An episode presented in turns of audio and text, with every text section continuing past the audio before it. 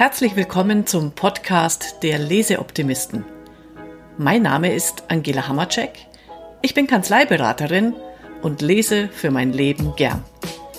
Aus Managementbüchern hole ich mir gern Impulse und Anregungen für die eigene Beratungspraxis. Manche Bücher sind dabei aus anderen Branchen oder auch aus dem englischsprachigen Raum. Und beim Lesen überlege ich dann, ob und was das für Steuerberater in Deutschland bedeutet und wie die Ideen auf Kanzleien übertragen werden können. Und so ist die Idee zu diesem Podcast entstanden.